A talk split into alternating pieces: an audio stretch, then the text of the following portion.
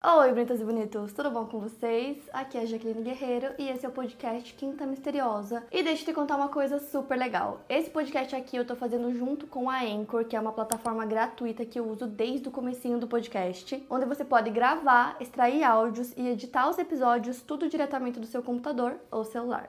É muito simples começar o seu podcast e na Anchor você consegue distribuir o seu podcast para todas as plataformas de áudio e também dá para colocar qualquer música do Spotify direto nos seus episódios. E é o único lugar onde você consegue publicar podcasts de vídeo no Spotify. Baixe o app Anchor ou acesse anchor.fm para começar. E agora bora começar o caso de hoje.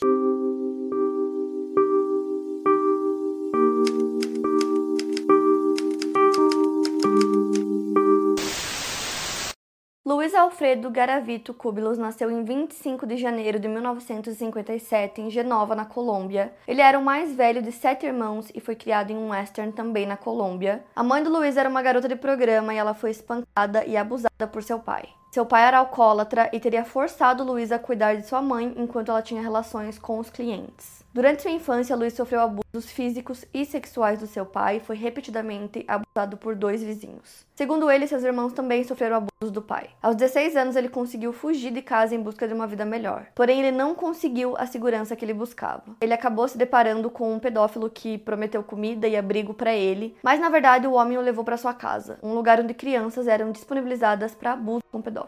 Ele conseguiu fugir e se juntou a uma gangue, viajando pelo país e aceitando qualquer trabalho que aparecesse. Ele começou trabalhando como balconista e depois se tornou vendedor. Ele vendia cartões de oração e ícones religiosos. Os seus abusos na infância levaram a problemas com álcool e saúde mental na vida adulta. Ele tentou tirar a própria vida pelo menos uma vez e ficou sob cuidados psiquiátricos por cinco anos. Ele tinha uma namorada que tinha um filho pequeno, e os dois se davam muito bem e ele os tratava com carinho. Amigos disseram que ele era muito gentil, mas temperamental. Até que em 1992, crianças começaram a desaparecer das ruas da Colômbia em uma taxa alarmante. Devido à guerra civil que acontecia no país desde o final dos anos 1960, a violência era uma realidade e várias das crianças que desapareciam eram pobres, viviam nas ruas ou eram órfãs. Seus desaparecimentos não levantavam preocupações imediatas por parte das autoridades. Não haviam relatórios policiais relacionados aos desaparecimentos dessas crianças, já que a violência era rotina no país e muitas pessoas morriam todos os dias. A polícia também não buscava a correlação que esses desaparecimentos poderiam ter entre si. Entretanto, vários corpos começaram a aparecer em diferentes lugares do país. No dia 8 de junho de 1996, um menino desapareceu em Boiaca, então a mãe dele começou a procurar por ele,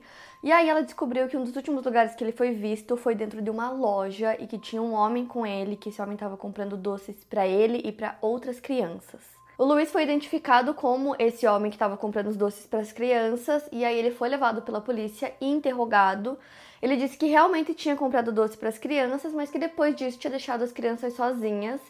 Então ele foi liberado e aí cinco dias depois o corpo do menino desaparecido foi encontrado. Só que aí no ano seguinte, em 1997, foi encontrado uma cova gigante com 27 corpos dentro.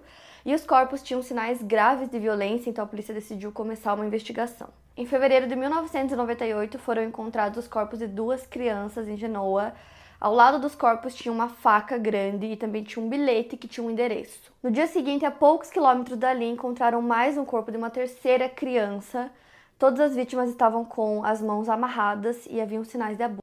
O pescoço das vítimas havia sido cortado e também tinham vários ferimentos por todo o corpo. Em alguns casos, a genitália da vítima era cortada e colocada dentro da boca dela. O detetive Aldemar Duran estava investigando o caso e ele decidiu ir até aquele endereço que estava marcado no bilhete. Chegando lá, quem atendeu foi uma mulher que tinha namorado Luiz por alguns anos e aí ela disse pro detetive que ela não via ele há muito tempo, que eles já tinham terminado, mas que tinham alguns itens que ele deixou lá na casa dela. Então ela deu uma caixa pro detetive com vários itens do Luiz. Na caixa haviam diversos itens, como fotos do Luiz e fotos de meninos, cartões, recibos, blocos de anotações com detalhes e algumas outras coisas. Um desses recibos era de uma transferência bancária. O detetive investigou o recibo e descobriu mais caixas e bolsas que pertenciam ao Luiz. Nesses pertences haviam bilhetes de ônibus e de loteria, uma corda de nylon, recortes de jornais, lâminas e lubrificante.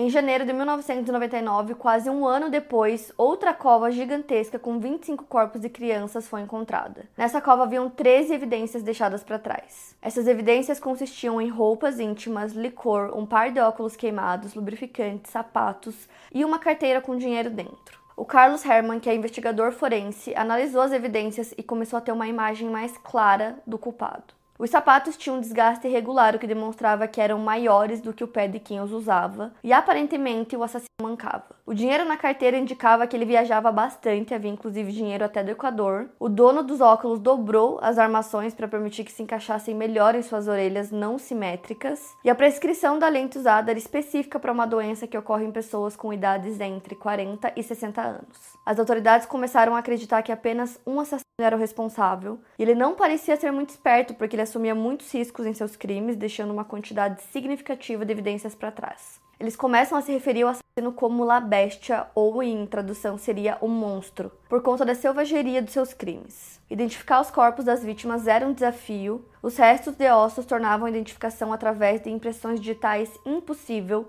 e não foram encontrados históricos nas arcadas dentárias. A única opção real nesse caso eram as reconstruções faciais. E para isso a polícia buscou a ajuda do Frank Bender, que é um artista forense, inclusive ele fez a reconstrução facial do John List, que é um caso que eu já contei aqui no canal.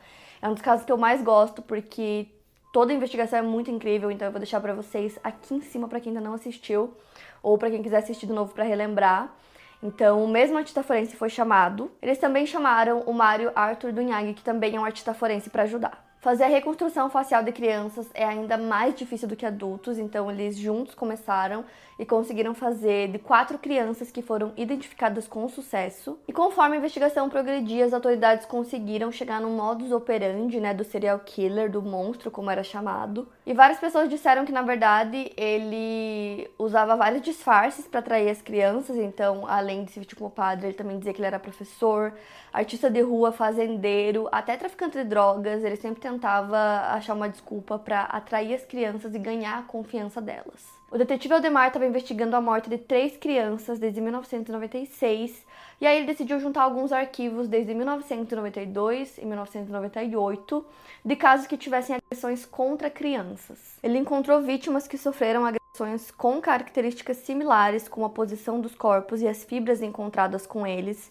e ele sabia que deveria existir uma conexão com os outros corpos encontrados. O Aldemar se disfarçou de morador de rua e foi para as ruas na esperança de conseguir alguma pista ou dicas que pudessem ajudar na identificação do monstro. Ele viajou para Bogotá para pesquisar alguns assassinatos que tinham acontecido no local e ele encontrou um arquivo com o nome Renaldo Delgado, um menino de 12 anos que foi assassinado em 1996. A posição do seu corpo com as mãos amarradas e quase sem a cabeça mostrava muita similaridade com os casos que eles estavam investigando. Testemunhas em Tunja viram o menino com um homem estranho antes dele desaparecer. O promotor Fernando Aya estava tentando descobrir como o monstro havia conseguido mover aqueles corpos sem ser visto e mandou seus homens irem até a cena do crime. Ele precisava entender o porquê que ninguém reclamou sobre o cheiro dos corpos ou como o assassino conseguiu colocá-los no local sem ser visto. As grandes covas ficavam em áreas muito movimentadas, então não fazia sentido que ninguém tivesse visto nada. Então a polícia decidiu preparar uma vigilância 24 horas para acompanhar as movimentações das pessoas próximas ao local. De uma torre alta, Fernando Aya e sua equipe observavam os zeladores do terreno que faziam patrulhas a cavalo. A vegetação era densa, dificultando a passagem pelo meio dela. E era por isso que os zeladores precisavam andar pelo local a cavalo e não tinham conhecimento dos crimes que aconteceram ali. Então agora os detetives Fernando Aya e Aldemar Duran estavam atrás do serial killer, o monstro. Até que no dia 22 de abril de 1999, Ivan Sabogal, de 12 anos, saiu de casa para vender bilhetes de loteria nas ruas. Ele não voltou para casa no horário que deveria, então a mãe dele começou a ficar preocupada, foi até a delegacia, relatou o desaparecimento.